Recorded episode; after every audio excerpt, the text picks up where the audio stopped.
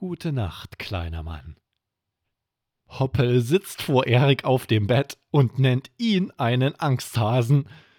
Spätestens jetzt kann sich Erik sein Lachen nicht mehr verkneifen. Hoppel, du bist ja der Hase, der Angsthase, nicht ich. Ich bin mutig. so, du bist also mutig. Dann solltest du dich auch auf den Dachboden schleichen und nachsehen, was das für ein Geräusch ist. Erik zieht seine Bettdecke unter die Nase. Da oben, das war bestimmt nur der Wind. Na klar, und der Wind macht auch Schritte. Feigling. Ich bin kein Feigling. Du bist ein Siebenjähriger, der Angst vor dem Dunkeln hat. Ein Feigling. Hm, Erik, wenn das so weitergeht, wirst du den Weihnachtsstern nie finden. Jetzt schmeißt Erik seine Arme auf die Bettdecke. Jetzt hör auf, Hoppel! Feigling, Feigling, Feigling. Erik verkriecht sich unter der Decke und dreht sich zur Wand. Geh weg, Hoppel, lass mich allein.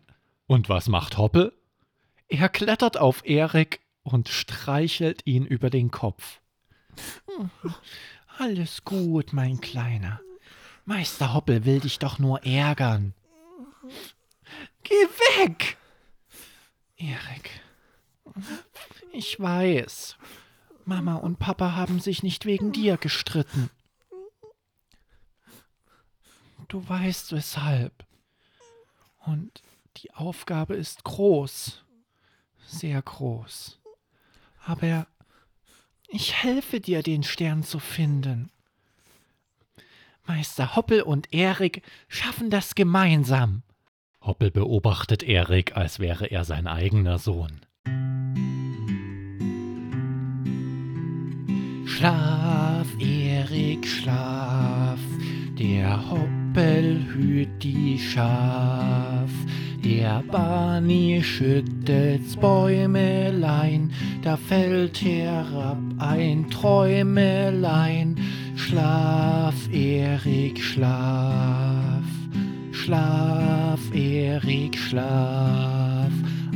Himmel ziehen die Schaf, die Sternlein sind die Lämmerlein, der Mond, der ist das Schäferlein. Schlaf, Erik, schlaf. Schlaf, Erik, schlaf. So schenk ich dir ein Schaf mit einer goldnen Schelle fein, das soll dein Spielgeselle sein. Schlaf, Erik, schlaf. Und schon ist Erik im Land der Träume. Hoppel kuschelt sich in seine Arme und da ist auch er eingeschlafen. Schon bald werden die beiden herausfinden, was da auf dem Dachboden ist. Was glaubst du, könnte es sein? Wenn dir diese Geschichte gefallen hat, dann abonniere den Podcast und sei beim nächsten Mal wieder dabei. Wie es weitergeht, erfährst du in Folge 16. Und jetzt eine gute Nacht. Dein Mario Miedich.